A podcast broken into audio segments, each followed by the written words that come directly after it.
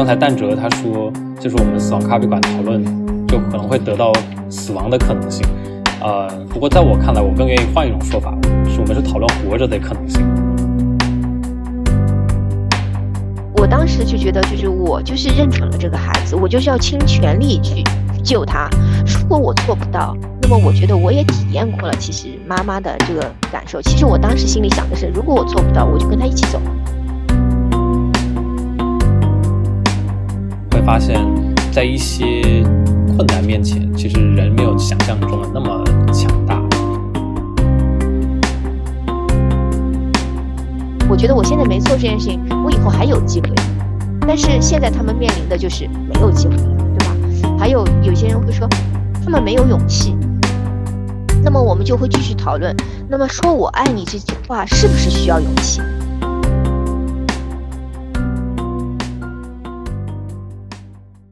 欢迎来到本期的维里播客。在日常生活中，我们好像并不习惯正面谈及死亡。我们发明了许多词语，安息、长眠、逝世，似乎都是为了回避“死亡”这两个字。在从小到大的过程中，当身边的老人和宠物死亡时，父母会告诉我们，他们到天上去了，或是去了很远的地方，不再回来了。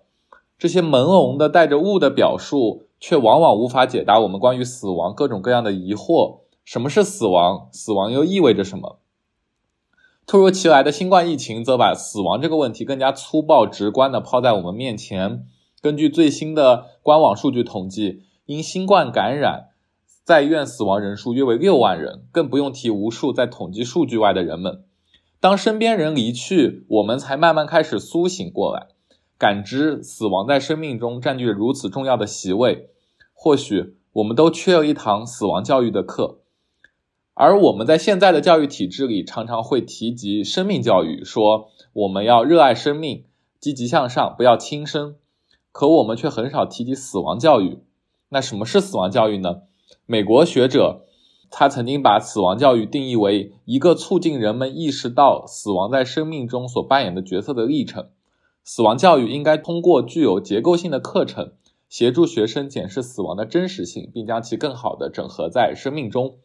所以这一期维理播客也将回到维理最关注的教育话题。我们邀请了在上海中小学做生命教育普及的邱婷老师和在广州运营死亡咖啡馆的群君，利用今天这个机会和大家一起聊聊死亡和死亡教育。嗯，我是今天的本期的主持人之一，嗯，陈旦哲。大家好，我是本次播客的另外一位主持人 Shirley。嗯，行，那我们接下来请今天的两位嘉宾简单的先跟大家做一个自我介绍吧。要不请群君先？嗯，好的，好的。各位听众朋友们，大家好。然后我叫群君，现在是一名博士后研究生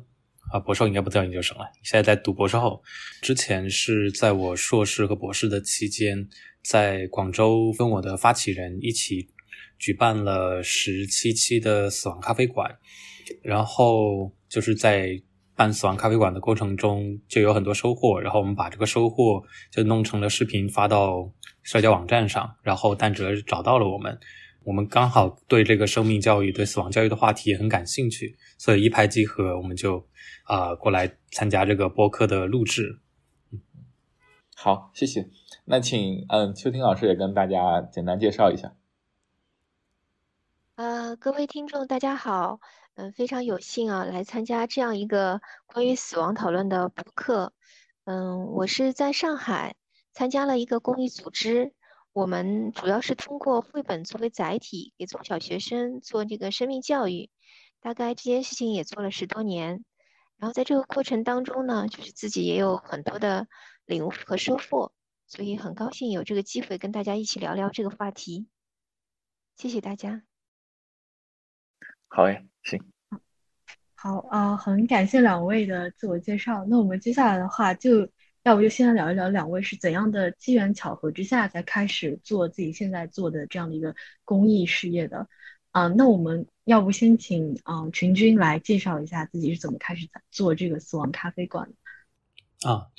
做死亡咖啡馆之前，我是在做临终关怀，然后在广州的一家志愿机构里边，然后我们去做临终关怀的志愿者。然后临终关怀我们做了，就我个人做了一百三十多个小时的时长，啊，之后就觉得这件事情很有意思或者很有意义，然后想把它推行下去。但是在一段时间，就是疫情爆发的那段时间，然后就没有办法继续入院入医院去经营啊探访，所以我们就改变了一种模式。然后我们就当时我们的发起人刚好去学习了关于死亡咖啡馆的议题，然后就跟我提及，然后我在网上也搜集了相关的资料，然后我觉得死亡咖啡馆是一个跟我们之前做临终关怀很像的一件事情，但是它面向的人是正常人。就是我们普通的大众，然后我们想，哎，那我们现在能不能从这一条线过去做点什么？然后我们就在发起人的发起下，然后我是做主持，然后我们就一起在招募那个死亡咖啡馆的一个参与者。因为我们死亡咖啡馆是一个公益性的自助的团体，所以不会有一个非常严谨的组织构架。我们就是每每一周或者是每个月找一周的时间，叫大家过来一起聊一聊关心的一些话题。所以说，我觉得确实是机缘，也确实挺巧合的。机缘就是一直是跟死亡相关的事情，一直在一直在做这些事情。然后巧合的就是疫情来。如果没有疫情的话，我估计会一直在做死亡咖啡啊，一直在做临终关怀。但是因为疫情来了，所以我们转变了一种思路，就转到死亡咖啡馆那边去去做死亡咖啡馆。嗯，好，谢谢。嗯。哦，我觉得我们的听众朋友可能会对啊“死亡咖啡馆”的这个名字非常好奇啊，就不太清楚它到底是怎么样的啊运作的啊。不知道群君可不可以多跟我们介绍一下，就如果来参与你们的活动的话，一场的流程大概是什么样子的呢？嗯，其实死亡咖啡馆它非常的简单，但是我这里不能代表最正统的死亡咖啡馆，我因为我们做的是我们自己理解中的一个死亡咖啡馆。它是一个很自由的一种谈话类型，有点像座谈会一样的性质。然后我们大概呃过来之后，就除了刚开始的破冰环节的大家相互介绍之外，然后我们的第一个流程就是我们会在前期收集一些就是大家关心的跟死亡相关的一些话题，比如说如果如果你现在临终的时候，你希望谁陪在你的身边？你觉得他会不会来？就是这样类似的话题，然后让大家对这些话题展开讨论，抒发自己的观点。第二个流程就是我们会有一个类似于啊，大家会随机抽取一个时间，我们就让大家去假定，如果这个时间是大家最后剩余的时间的话，那么大家会想怎么去度过这一段时间？嗯，然后其实就很简单的三个小流程，但。都非常那内容非常丰富，因为我们不会去引导大家的讨论，大家完全就是自己各抒己见啊，所以很多时候虽然流程不多，问题也不太多，但大家的讨论总是很热烈，总能把三个小时挤得满满当当的，甚至还不够啊，所以这就是非常简单的一个流程。这个流程听起来非常有意思啊！我也很好奇，就是里面会有哪些具体的讨论？这个可以接下来等我们的，让我们的群君再过一会儿继续给我们分享更具体的一些故事和呃事例。啊，接下来我们来请到我们的邱颖老师来跟我们分享一下，您又是怎么开始在中小学校的这样的一个呃背景下做生命教育的呢？嗯，是这样的，就是我因为已经是一个孩子的妈妈了嘛，对吧？在孩子上小学的阶段呢，我就听说，就学校有一个团体叫“故事妈妈”，说是可以进学校给孩子们讲故事。当时呢，我就觉得挺好的。那么后来说是他们还要参加一个统一的培训以后才可以上岗。那么当时呢，我就觉得，哎，为什么还要培训？讲故事这件事情不是很简单吗？其实带着一些好奇去加入，后来才了了解到这个团体其实从台湾带过来。那么我们就是通过对生命教育的这个统一的这种理论的培训，然后呢，才是绘本其实仅仅只是一些一个载体。那么大家会统一的备课，然后我们再通过课堂讨论的形式，带同学们去思考这些问题。那死亡呢，其实是我们在生命教育的四个板块当中的其中一个非常小的一个领域。那但是因为也涉及到了，就是怎么跟孩子去聊这个话题，嗯，再说就是十多年下来以后呢，所以也就积累了一些，是吧？嗯，那啊，不妨想请就是庆老师也再多分享一些，就是每一次跟呃孩子们的互动，它具体看起来是一个什么样子的流程？嗯，好的，我们一般呢是就是占占用学校的一节课的时间，大概三十五分钟到四十分钟时间。那么我们会讲一个简短的故事，然后去讨论一些话题。就比方说，我们有一本绘本故事叫《我永远爱你》。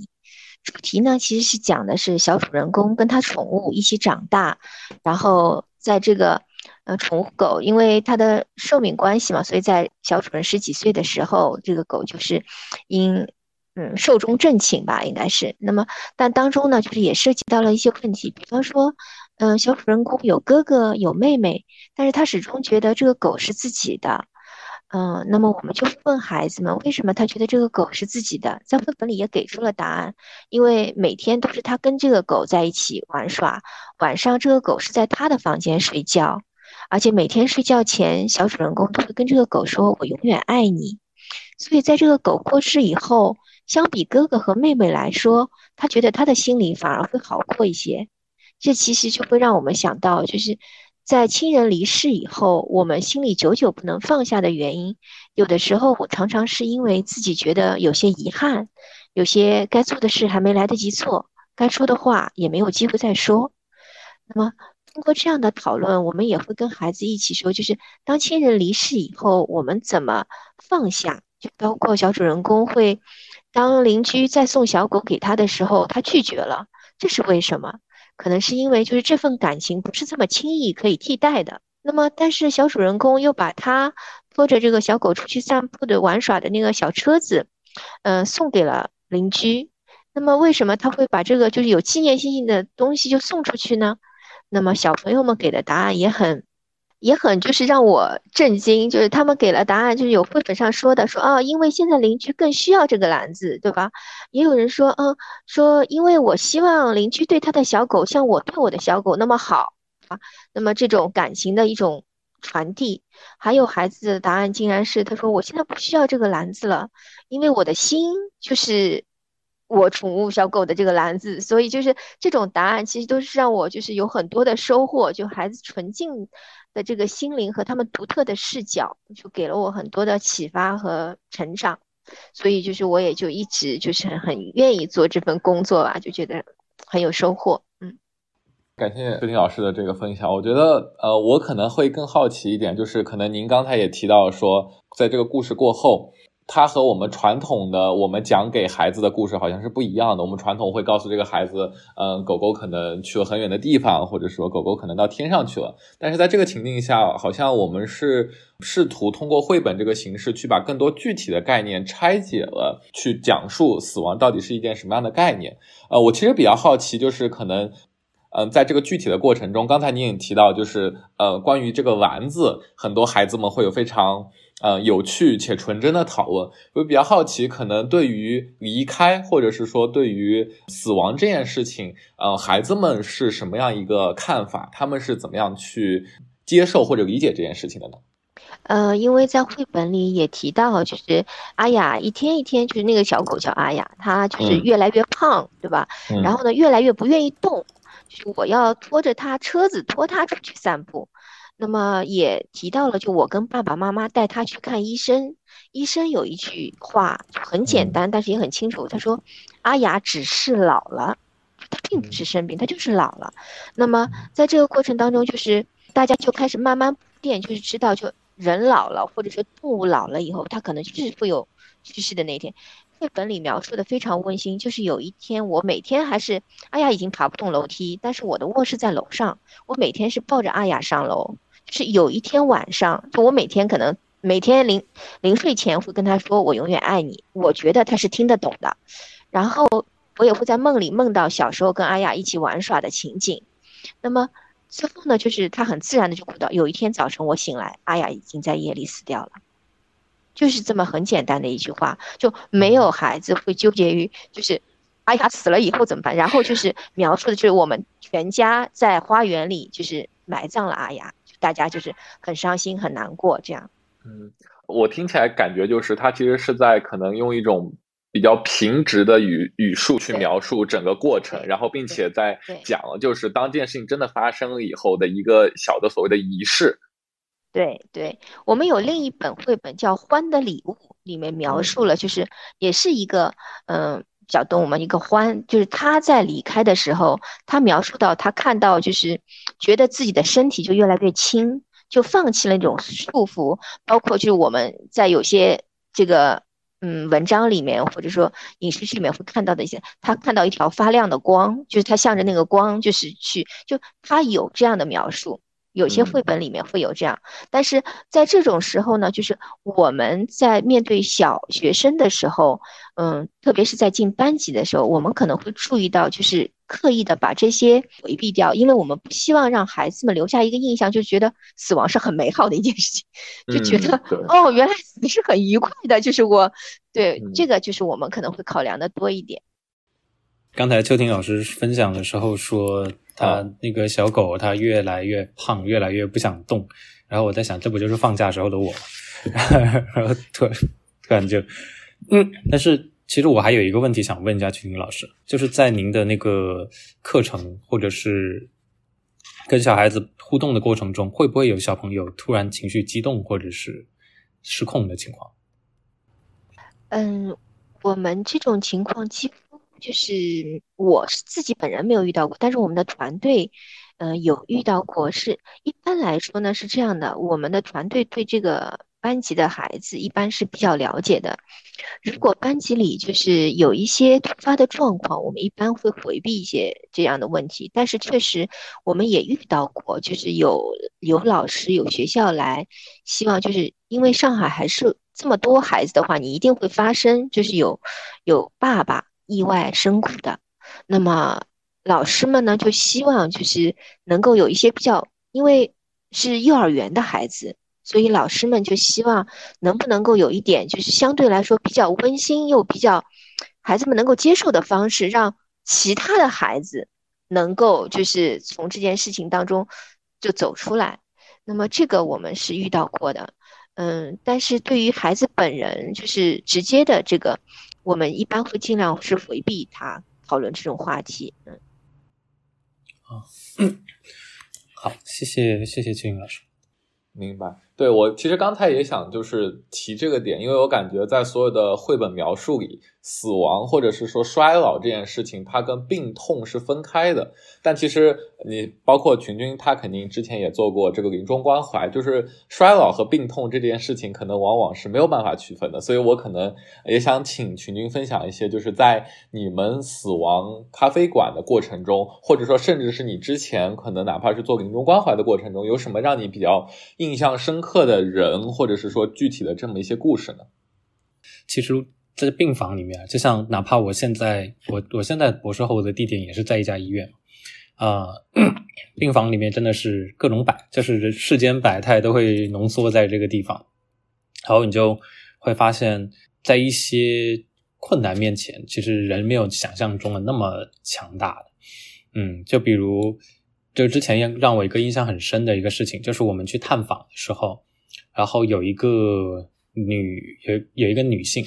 啊，女性她是乳腺癌，然后她在康宁医院那边住院，然后她的丈夫过来给她送饭，当时不知道什么情况，然后那个那个女生她就情绪失控，然后就就说饭不好吃，然后就开始在那喊叫，然后她老公当时，然后就接过碗之后，然后就啪一巴掌直接扇到他脸上，然后我们的。那个老师就是我们机构的老师，然后看到这个情况，然后他就进病房里面，就把这两个人分开。然后那个老师就一个，因为我们有个男的老师，男的女带队老师和女女的带队老师。然后男的老师就把那个丈夫拉到阳台去，然后女的带队老师就在病房里面安抚这位女生的情绪。然后到后，因为我们每一次都会有个总结嘛，在总结的时候，然后我们就谈到那个那个丈夫的不理智的行为。就是这种粗暴的行为，就是我们那个男的带队老师，他就说，其实这种情况是经常出现的，是因为他本身是医疗行业，他就说这个情况是经常出现的。对于我们来说，可能会觉得很难很难理解，但是对那个，都是对那个丈夫来说，他也没有什么好的办法，就是他自己也很痛苦，就相当于他的妻子很痛苦，他也很痛苦。然后两个两种痛苦，它对冲之后，它是痛苦加倍，它没有达到一种痛苦缓减缓的这个效果。我说的是长期的哈，短期的就是另说。但是对于这种长期卧床或者长期饱受这种病的折磨的是折磨的家庭，就对于这种家庭来说，它不是一个，就不像我们想象的相就是相互扶持走过来，其实会有很大的冲突在里边。所以你说。这个病痛它带给人身体的痛苦，那当然是很痛苦。但是更痛苦的是他的社会关系，他在他的家人或者他对他的朋友，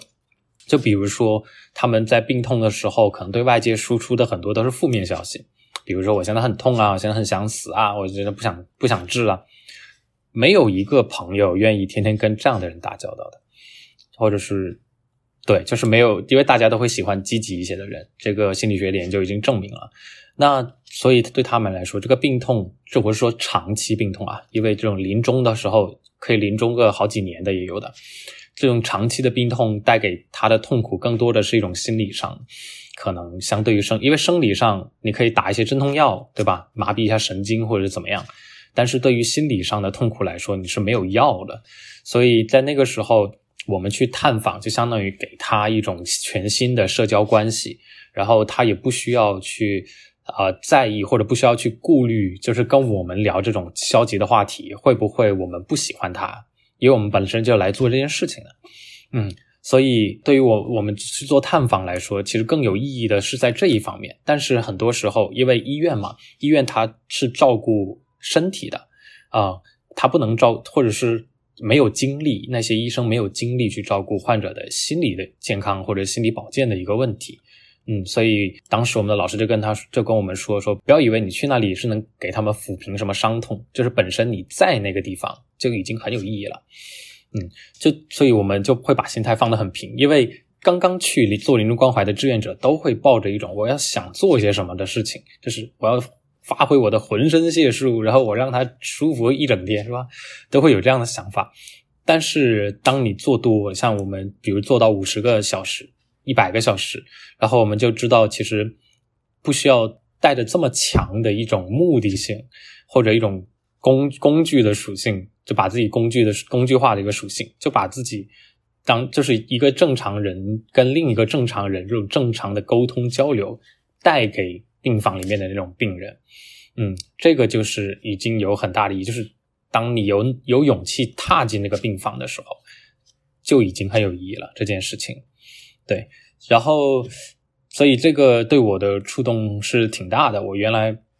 跟可能跟很多人知道的，就是病痛的折磨是怎么样折磨。但从那个时候，因为我本身学心理学，我对心理变化是比较敏感。然后那个时候我才探测，或者是才 get 到对于心理的那种折磨是一种怎么样的一种情况。嗯，然后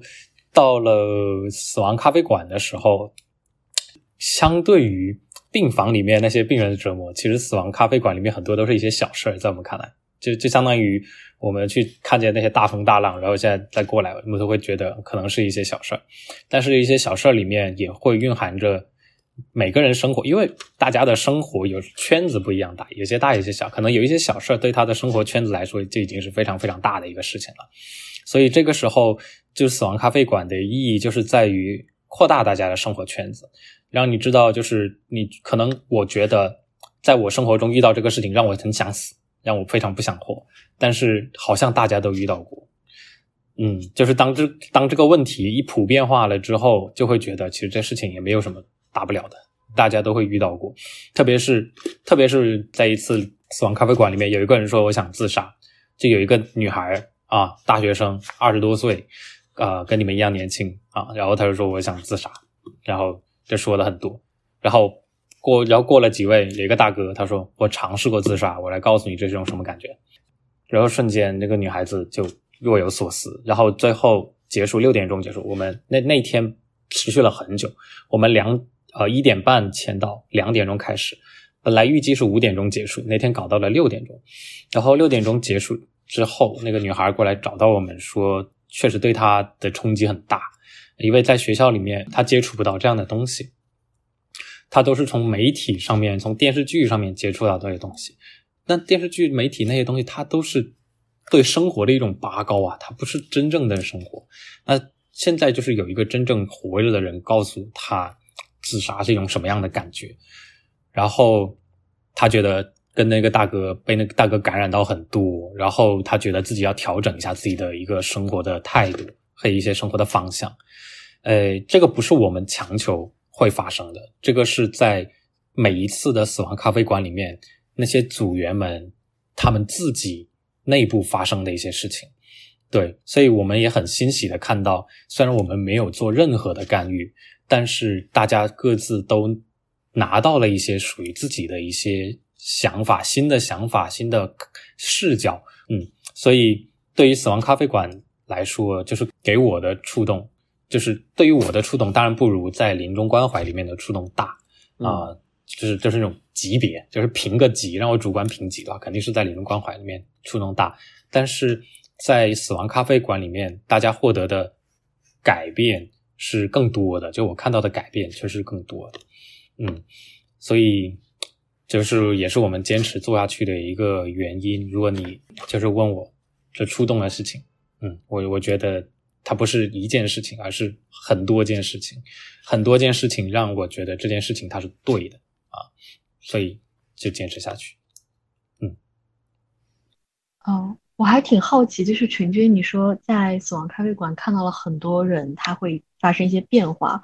嗯，就我设想，这些变化应该是往比较积极的方向变的，就比如说变得更加的呃释怀，或者更加的积极向上等等。嗯，我比较好奇，就是实际上是不是这样的呢？呃。你说积极的话，可能每个人对积极的定义都不太一样。但对于我们来说，可能我们希望看到的是，就是对于年轻二十出头的那些年轻人哈，他们在我看来可喜的变化是，他们就像邱婷老师刚刚说的，他们不会过度的去美化死亡。其实死亡这个东西没有什么好美化的，它就是个生命的事件。然后美化死亡，只是因为大家看到了太多电视剧上一个人走向死亡的过程是多么有仪式感、多么端庄的一个事情。然后大家美化的是这个死亡的过程，但事实上，很多人会把会把美化死亡的过程跟美化死亡这两个事情对等了。然后那些年年轻人通过跟一些年年龄比较高或者是经历比较多的一些朋友的交谈。他知道了啊，我需要区分，就像大家做的，我们现在在做的事情，我们要需要区分生命的事件跟这个事件产生的感情，以及它的一个过程。他不会把死亡这件事情混为一谈，就是在他谈论死亡的时候，不会把所有这些事情混为一谈。这是我们看到比较可喜的一些变化。而对于一些呃年龄比较大的朋友来说，我们看到一些可喜的变化是，你知道，死亡咖啡馆它其实很多愿意来的。年龄比较大的朋友，他都是经历过一些失去的，就像邱婷老师刚刚说的，是会有遗憾的。对，呃，大部分人都会有遗憾，嗯，甚至是很亲近的人的离世。然后刚好我问邱婷老师，他在他的课堂里面会没有会不会有学生情绪激动啊？是因为在死亡咖啡馆里面啊，每一次都会有人崩溃，就是每一次都会有人哭，因为。他来，他就是抱着遗憾来的，而且是亲人刚刚离去的那段时间，就是情绪比较大的时候，他会过来。所以聊，当聊到这个话题，他一打开这个话匣子的时候，就得哭，啊，他就会情绪情绪会有一些宣泄的过程。所以，对于我们来说，这这些朋友看到可喜的变化是，他们比如说看到年轻人那些朝气蓬勃的样子，还有他们。对生命的一些乐观态度，能够重拾一些前进下去的一些希望，或者是更一些勇气。因为很多时候，你看到我们看到亲人旁边的朋友的离去，会给会增加我们自己的死亡恐惧或者死亡的一种焦虑感。嗯，那如果这个时候，哎，我看到一些轻就是生机盎然或者是生机勃勃的年轻人，然后在这里说他们浪漫的一些生活观念，就很好的能够消解掉这种。就对冲掉这种死亡的一种焦虑啊。当然，这就是我们看到的一种积极的改变。所以你说积极，我觉得是针对他们来自不同的年龄段，有不同的生活经验，然后他们呃，或者是不同的职业，他们获得不同的一些所谓的改变。但让我们，但是让我惊喜的改变的标准其实就是一条，就是他有没有觉得生活更值得去做？呃，the life is worth living，对吧？有没有觉得生活更值得去做啊？去活下去？嗯，当然我们不会明着说，因为死亡咖啡馆，我们不会输出这样的价值标准。哈，我在心里面默默的记着 A、B、C、D 啊，他们可以。嗯，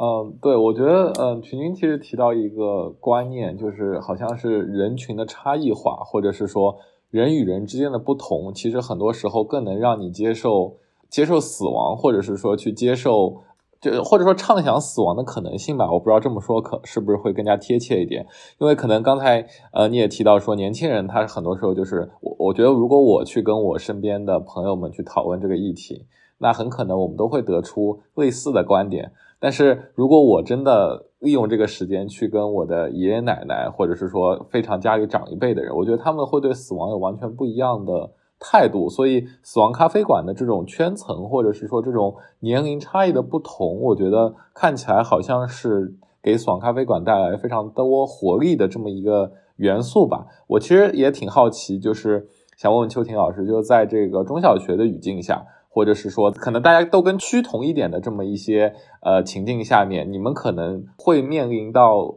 这个大家的答案都会同质化这样的问题吗？或者是说你们可能是怎么样去解决这件事情的呢？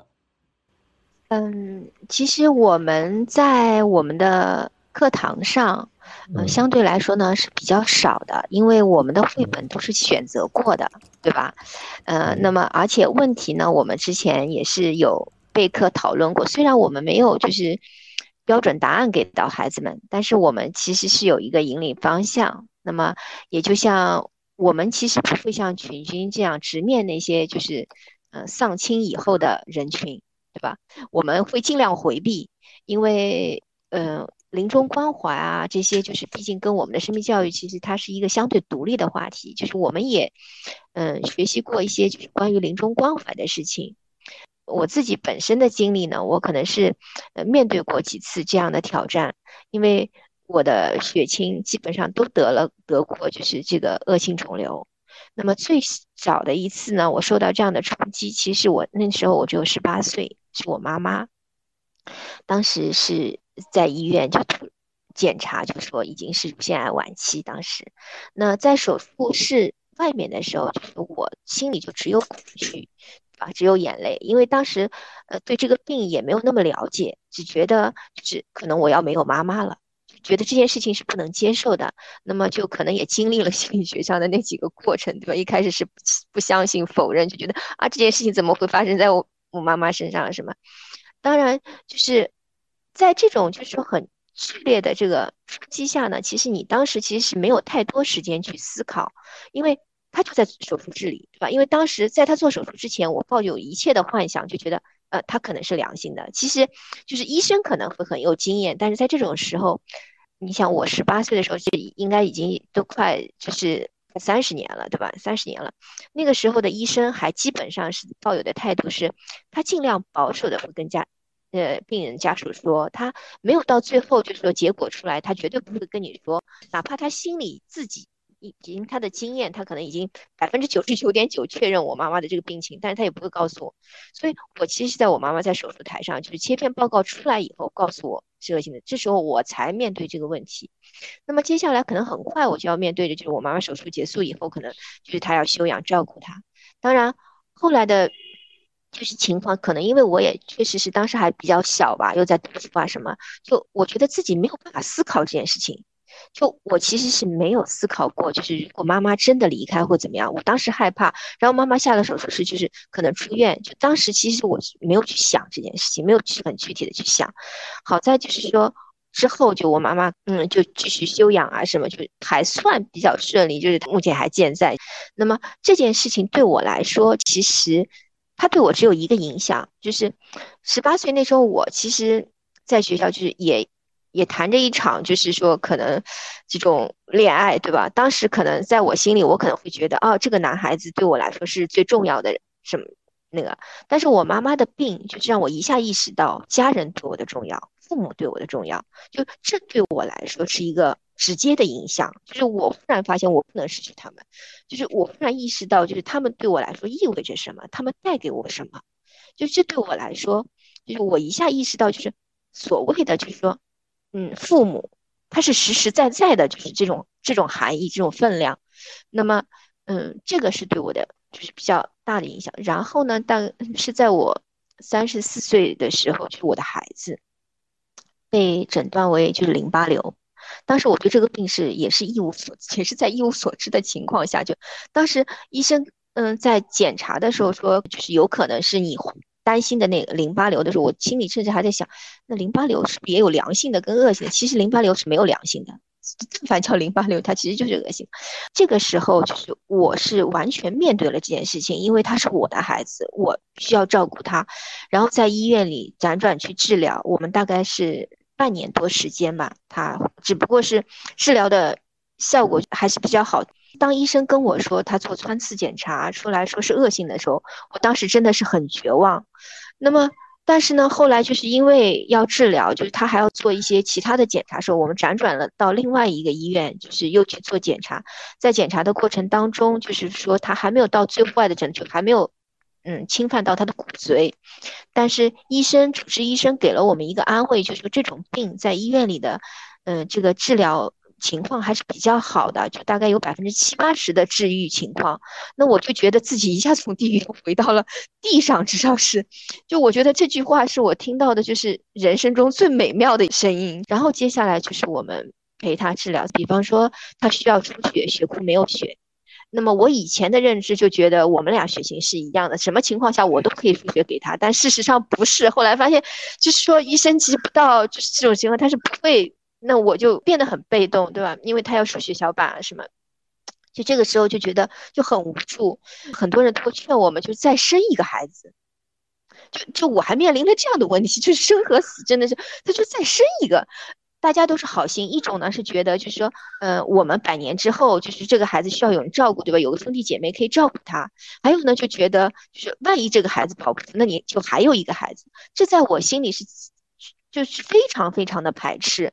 就是我当时就觉得，就是我就是认准了这个孩子，我就是要倾全力去救他。如果我做不到，那么我觉得我也体验过了，其实妈妈的这个感受。其实我当时心里想的是，如果我做不到，我就跟他一起走了。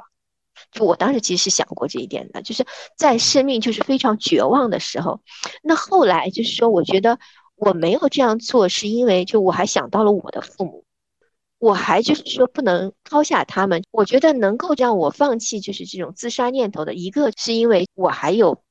需要我的人，就还有爱我的人，对吧？还有另外一个就是，毕竟孩子不是还没有到最后吗？我还有希望，我就觉得爱和希望可能是支撑我们就最后走出生活绝境的，就是这个力量吧。就当然就是好在就是后来治疗还比较顺利，就这个他走过了这段过程，最后就是三年前我父亲。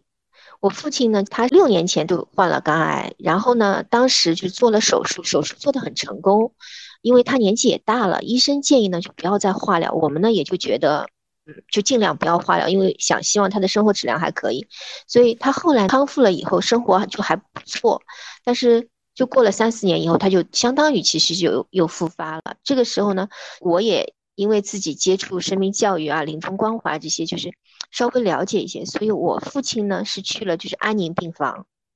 嗯，群君可能对这个就特别了解，对吧？那么，嗯，我当时呢就是选择了我们用一种嗯相对来说就比较平缓的这个方式来陪他走最后一一段路程。那么这个呢，我是跟我爸爸讨论过的。那么就像群君在病房里遇到的，就是我爸爸当时就是也是就觉得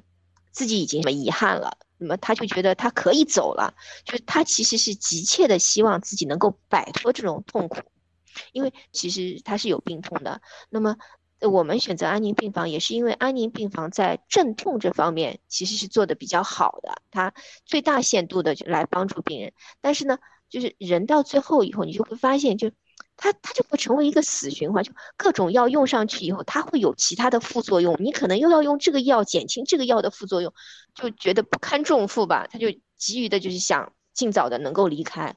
那么大概也就是从他发现他就复发到最后走，我爸爸大概是半年多时间，在这段时间里呢，我们能做的就是家人尽量的多陪他，然后还有就是跟他聊他以往的事情，嗯，认可他。对我们家庭的贡献，对吧？然后呢，也表达我们对他的爱，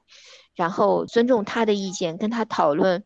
他最后的想以什么样的形式走啊？那么最后他的骨灰怎么处理啊？包括他最后想穿的衣服啊，他的遗像啊，选哪一张啊？就他有什么要带走的东西啊？这些就是我们都是跟他讨论过的。对，对我来说，我心里其实一直就是会有一个遗憾，就是爸爸离开的最后离开的那一刻，我并不在医院，并不在他身边。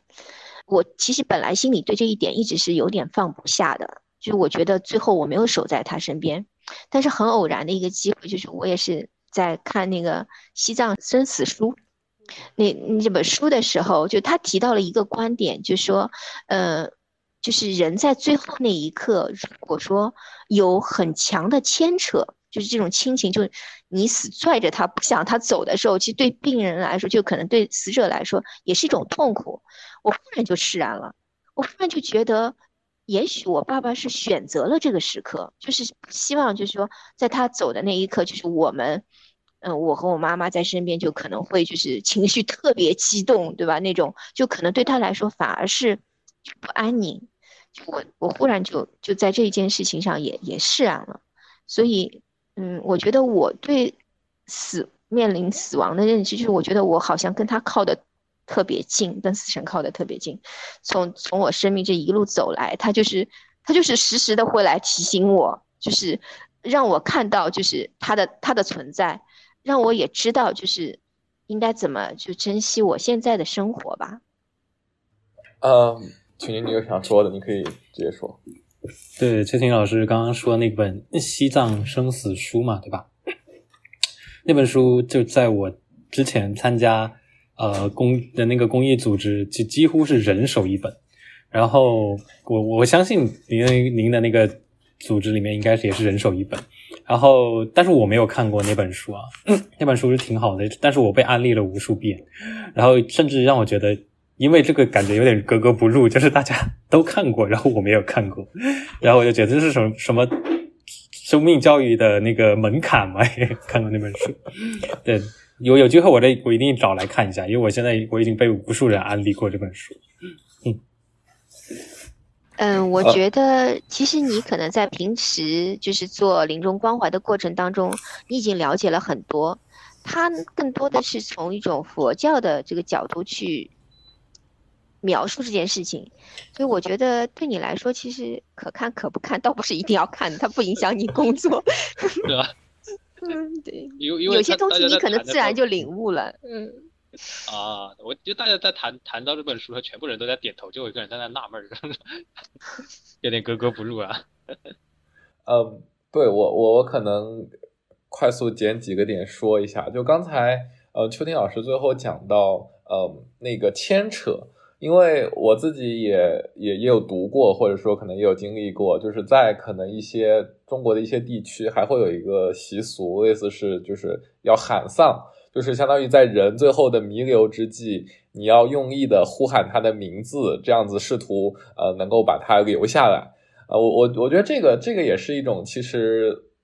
呃可能说从文化层面来说挺有趣的现象，就是当一个人可能。呃，当他自己做出选择，想要离开，或者是说已经没有一个东西去支持他的时候，呃，一个是一个群体、一个家庭，或者是说一个单元，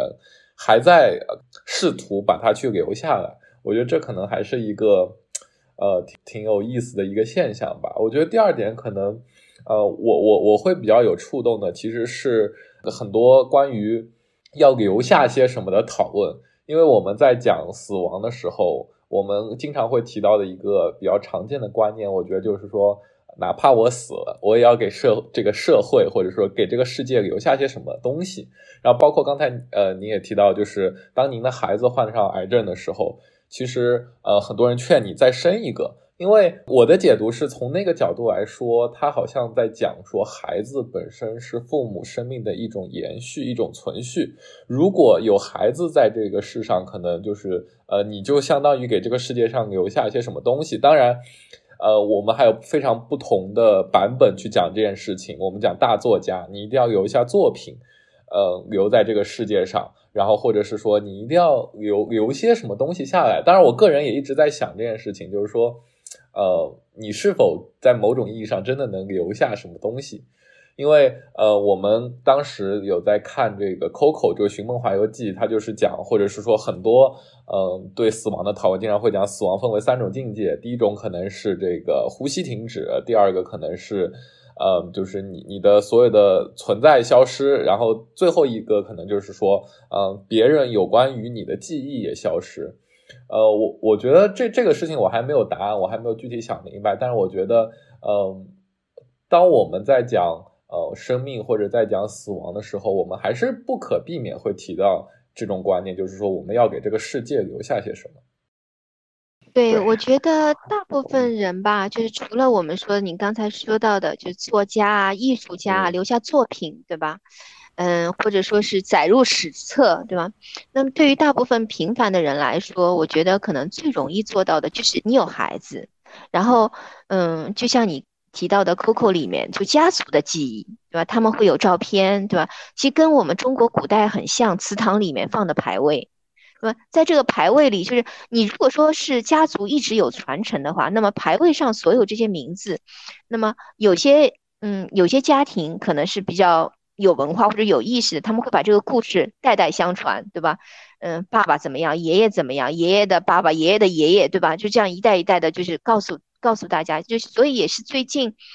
这些年吧，就是很流行修族谱嘛，对吧？我们就是身边有很多人就开始去寻根问祖修族谱，那么可能每个人都希望自己就是有传承的。那在这个过程当中，我觉得普通人最容易做到的就是。留下你生命的延续，就是靠家庭的记忆来延续你。那么，如果太平盛世的话，可能这样家族的传承也可以延续很久。所以，对每个人来说，就变成如果说从族谱当中剔出去，或者说举进祠堂，这就变成了一个非常非常严重的惩罚。就像你的第三次死亡就来得特别快，对吧？就等于就没有人会祭祭奠你。那么，所以。在从这个角度来说，可能生命的传承对我们来说就是有了不一样的意义。那我现在呢，其实会觉得，我相信就是，嗯，可能在人过世以后，他的生命是以一种我们未知的形态存在着。我也。知道它是到底是像 Coco 里面形容的，就是另外一个世界还是什么？但是我总觉得它是它是存在着的。嗯，我觉得我跟我爸爸之间就是嗯是有连接的。也许我当我想他的时候，或者说我想跟他说什么时候，我就会说。然后就我总觉得他是收得到的。然后我也会想，他可能就是遇到这个事情，如果跟我聊的话，他可能是一种什么样的意见，或者说他会做一种什么样的反馈给我。那么我坚信就是嗯。我们之间的连接没有断，所以在我没有爸爸这件事情上，我没有想得很深，因为我其实不敢想。就我觉得，如果想得很深，我其实会接受不了。所以我一直觉得我并没有失去爸爸，他只是换了一种形式来爱我。对，就像刚好你们就说到这个问题，很有趣，就是在上上上期的死亡咖啡馆，就是十七十六。十十六期的死亡咖啡馆的时候，也一位就有一有一位我叫姐姐，就是应该年纪还是比较大的，退休了哈，啊，然后她她来我们咖啡馆来了两次，她能来第二次的原因是因为我们我们的发起人忘记她来过了，然后就把她就是漏网之鱼了，相当于是啊，然后她来了两次之后，听完我们第一阶段的分享。啊，就就是还没到第二阶段，就第一个流程的时候，然后中间中间休息时间，然后他就跟我，他他就跟我说，他说，哎呀，君君，这吓死我了，为什么现在年轻人这么着急去死呢？就是因为因为很多，对，因为很多，就像你比如比如大家我们刚才聊的要延续，对吧？但是在来死亡咖啡馆的年轻人，好像好多人他们只想壮烈，就像呃，之前我们看电影里面有个台湾的偶像剧电影，我忘了叫什么，然后那个男男主就说：“我的愿望是战死沙场。”就这就很壮烈，就是更更好像更加的追求的是。就我死亡那一刻，我我要死的轰什么非常的轰动，非常的伟岸，这样这样的啊伟岸说不上，就非常的轰动，就是能上头条的那种那种轰动啊！但是还没有想过怎么样去延续这个东西，所以就像刚才刚才蛋哲他说，就是我们死亡咖啡馆讨论就可能会得到死亡的可能性，呃，不过在我看来，我更愿意换一种说法，是我们是讨论活着的可能性，啊，因为要。因为大，如果他们知道，就是年轻人，他们知道活着有更多的可能性，他们才更愿意去延续一种精彩的活法，而不是一种精彩的死法。我觉得这个东西很重要。当然，我们不强求，就是每个人都要活得很久很久很久很久，这个这个是不能强求。但至少让让要让大家他们知道的是，就是活得精彩的，就是活得好，这种精彩程度未必比你死的死得好这种精彩程度要差。嗯，所以大家，所以对他们来说，呃，更希望就像像我们刚才说的，探讨一种更长期的一种生命过程，有没有更多的一种可能？就是他们现在才二十多岁啊，为什么一下二十多岁就把自己的死亡打造的非常的漂亮和精彩？有这个时间，为什么不往后想十年怎么样过呢？这对，这个是这个是我得到的观点，不是我的观点啊，这是我得到关于对，就是那个姐姐她跟我。说的一个观点，所以我只是转达我们的观点啊。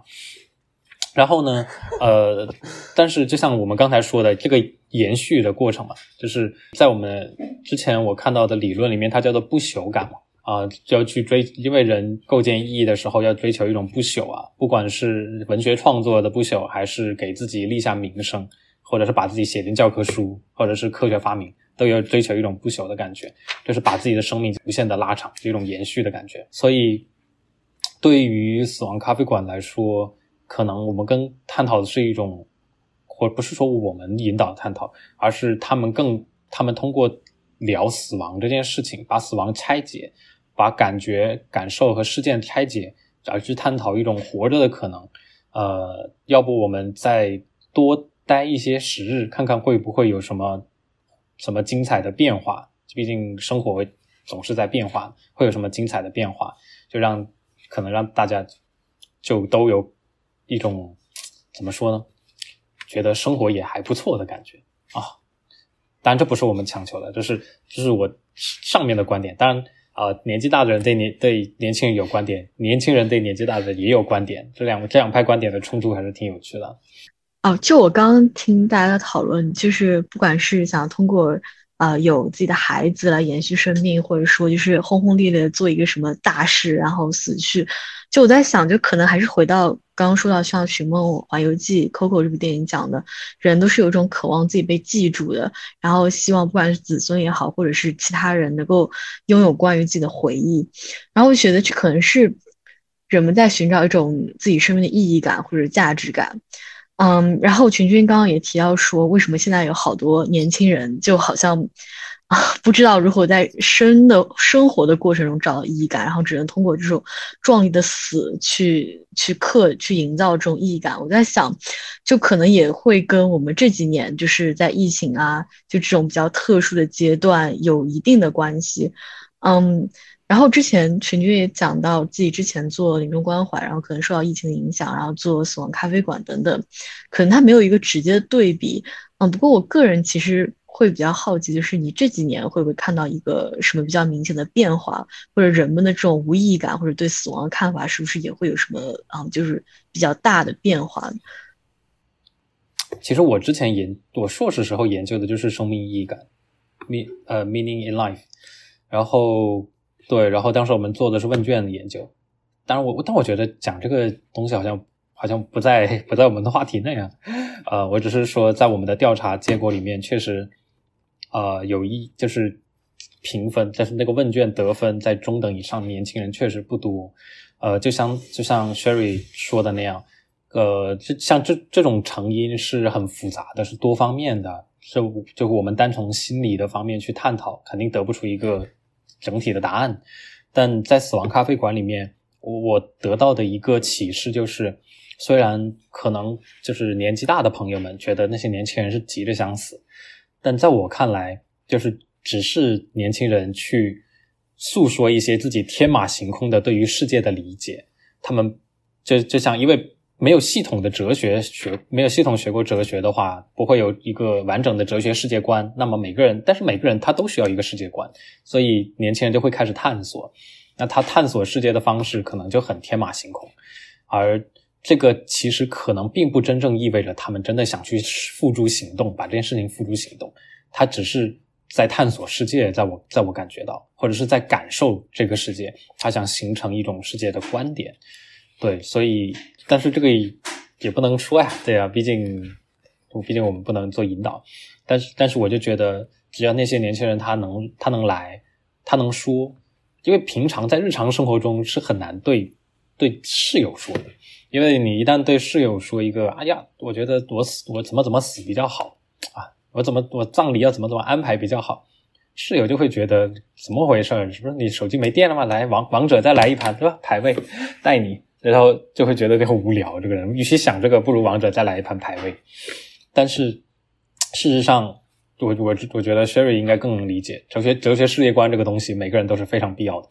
呃，哪怕如果你不你不系统的学，你就要朴素的去探索。那他在朴素探索这个过程中，有些激进的想法，会有些什么想法，他没有办法在。在这种平均的社会层面去表达，他就想找一个地方来进行表达。那死亡咖啡馆，我们给他们这个空间，他们可以来这里表达他们任何对世界天马行空的想法，当然是以死亡为为切入点的哈。那他们也可以听到年纪大一些、生活经验丰富的一些人，其实他们在说死亡的时候，也是他们对世界的一种感受。嗯，当这种感受碰撞的时候，我觉得对于年轻人来说，呃。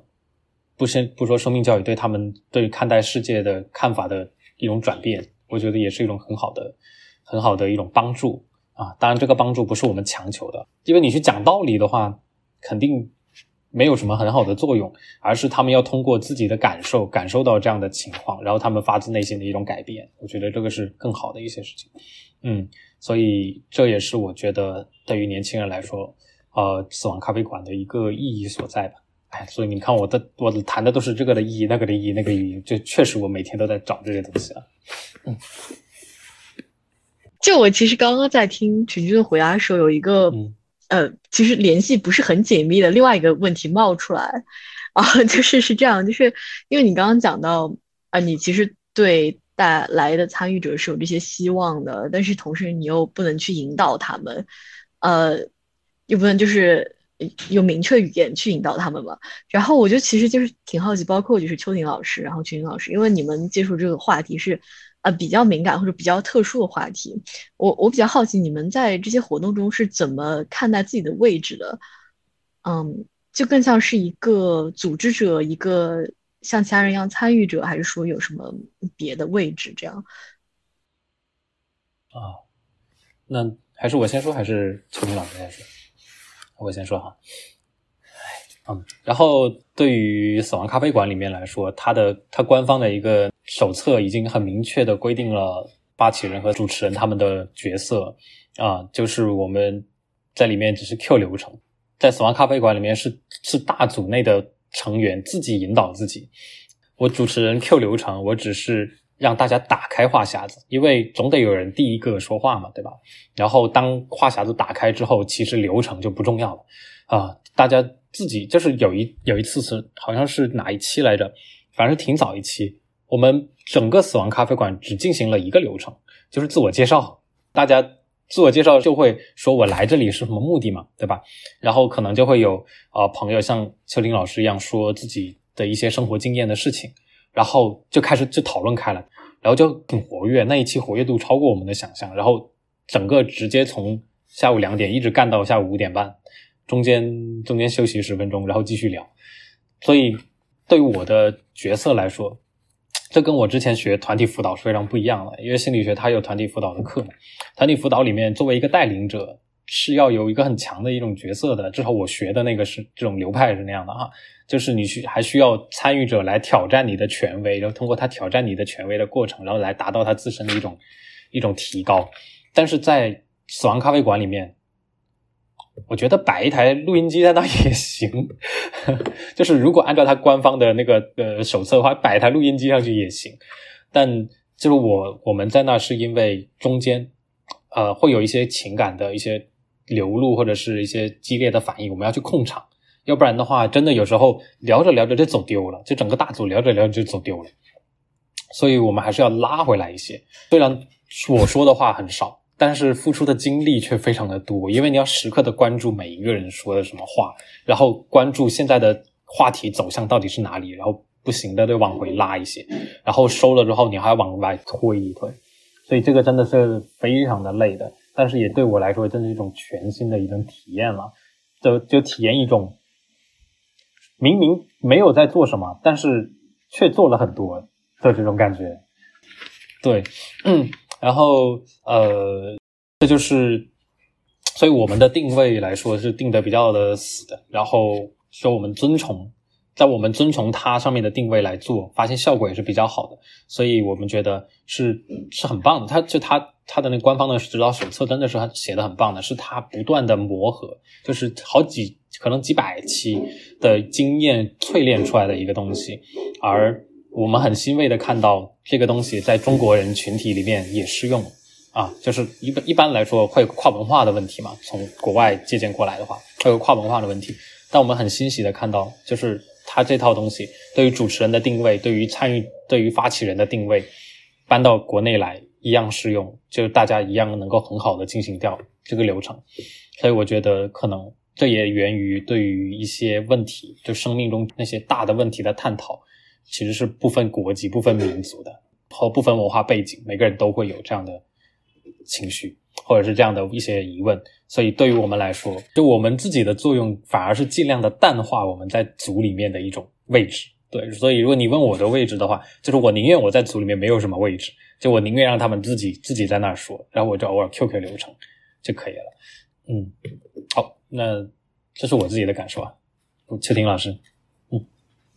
嗯，跟群君还是有点不太一样。除了他刚才提到的，嗯，他这边要承担的一个是控场，还有就是当大家讨论走偏的话，要把他大家再引领回来之外，其实我们这个生命教育其实是有这种引领作用的。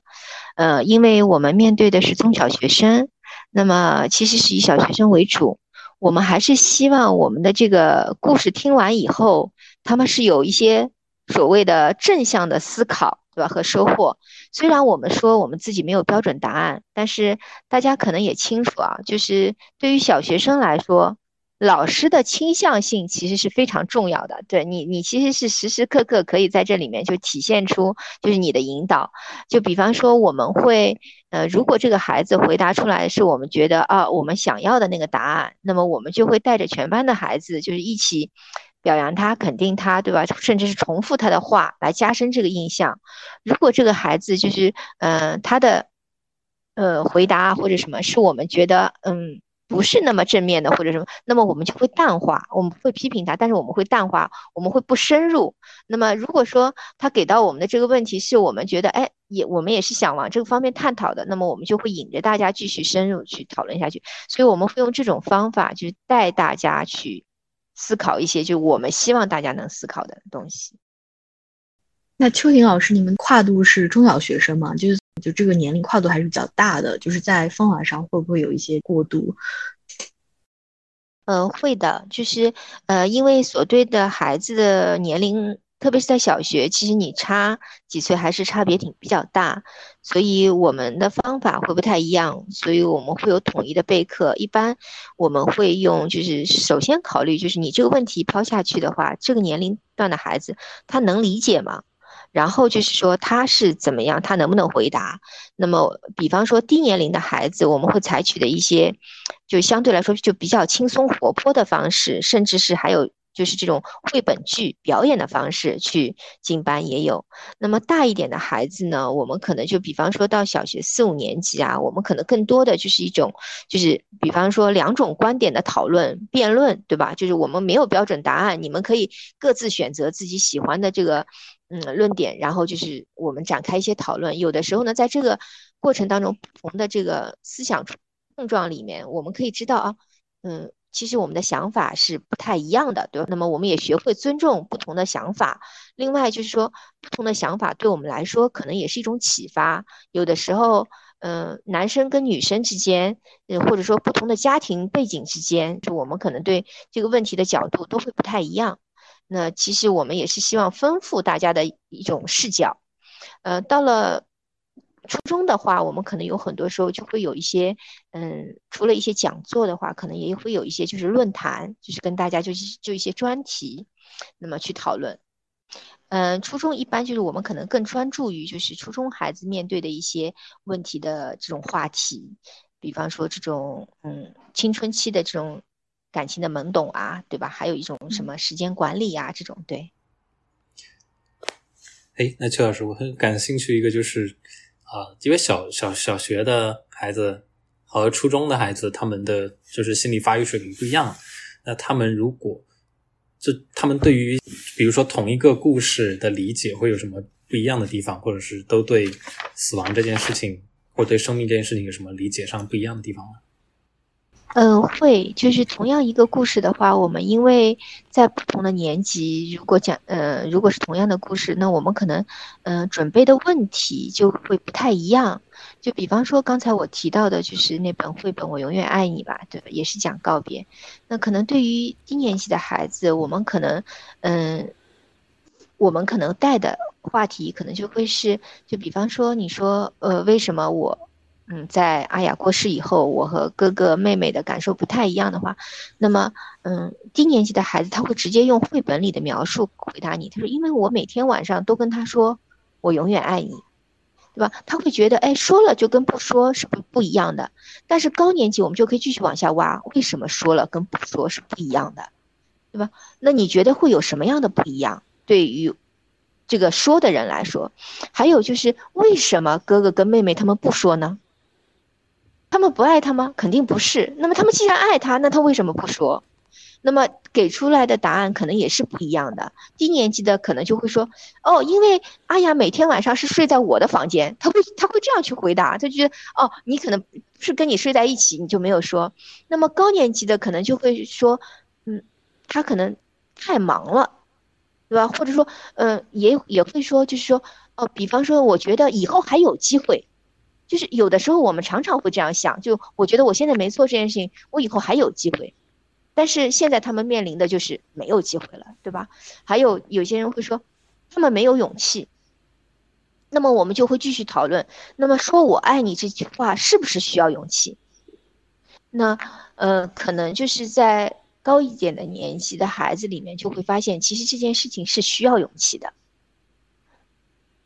那么还有就是，我们对于这种就是可能说不说的这个后果，就是可能不同年纪的孩子他们的领悟其实也是会不太一样。嗯，好，明白。对我觉得可能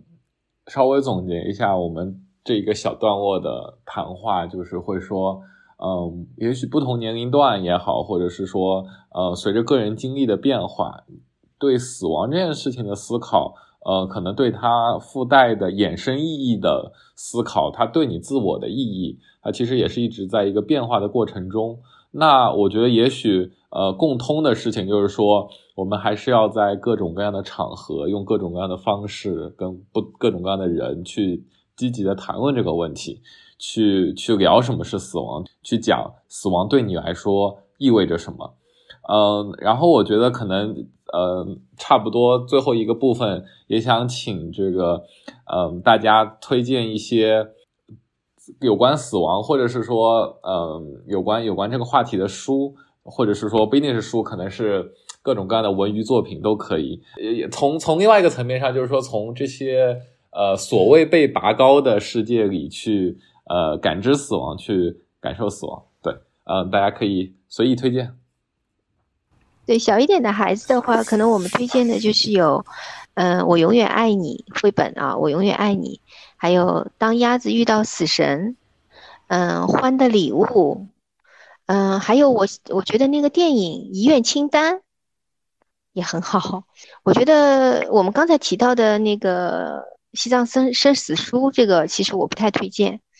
嗯，反而对 我其实反而不对。还有一本叫这个《精彩活一生》，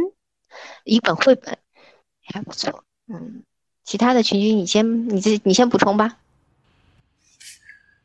哦，我其实说谈不上补充啊，我自己。因为我平常看文献看的比较多，我我我在想总不能推荐文献嘛，是吧？啊，然后也可以，我就想 会不会门槛有点高？就是因为对大众嘛，对吧？我觉得对听众来说的话，我我说说对我自己冲击力比较大的作品啊，就是最近的是我跟我跟我爱人一起去看的那那个电影叫做《人生大事》啊。那部电影就是讲殡葬行业的嘛，他自己是个殡葬行业，然后然后几件事情，然后他慢慢的对殡葬这个事情有了新的理解，然后通过收养一个小孩，然后他他跟对跟那个小孩的关系有了进一步的理解，我觉得这个是对我冲击比较大的，因为很真实啊。然后在之前的话，嗯，确实。科普的读物估计就就就就就很少，我真的很就没有怎么看这些书籍啊。我因为我都是去感受到感受到这些，然后结合文献上来那个的啊。要不大家来参加死亡咖啡馆吧，也是个好的方式啊。对，我们我们之后会把这些书还有包括这个死亡咖啡馆的参与方式都附在呃我们的 show notes 里，大家感兴趣的话也可以去里面去看。嗯，然后 Sherry。是我也要推荐一些，你推吧推吧，我们都到这份上，推吧。嗯，我觉得中产八公的故事其实我挺喜欢的，虽然它并不是直接的讲就是死亡这个话题，但是它就是可能探讨了一些就是呃人和自己的宠物之间的羁绊，嗯，也是让我对生命然后对呃感情这件事情有比较多的感悟的这样一部作品吧。OK，那到我了，呃，有点这个这个对我们这些不读书的人这个问题有点难，呃，大家呃去世了以后，经常会呃不管是墓碑啊，还是在各种各样的场合，会去呃给死去的人写一篇这个布告。我记得当时《纽约时报》有出一个一个一个一个布告集，然后呃我觉得还挺有趣的，就是从这些小的故事里，或者说人生的最后一个故事里去去看。大家人生的缩影，当然我得确认一下到底有没有这本书，我印象里是有的，但我现在得速查一下书名。呃，anyway，好，呃，特别感谢各位今天的分享，也和感谢各位和我们今天一起去讨论讨论可能什么是死亡，或者是说呃大家在死亡教育方面做的很多的耕耘和很多的事儿。呃，那本期维里播客就到此结束，感谢大家的参与。嗯，欢迎持续关注我与播客接下来的更新，谢谢大家。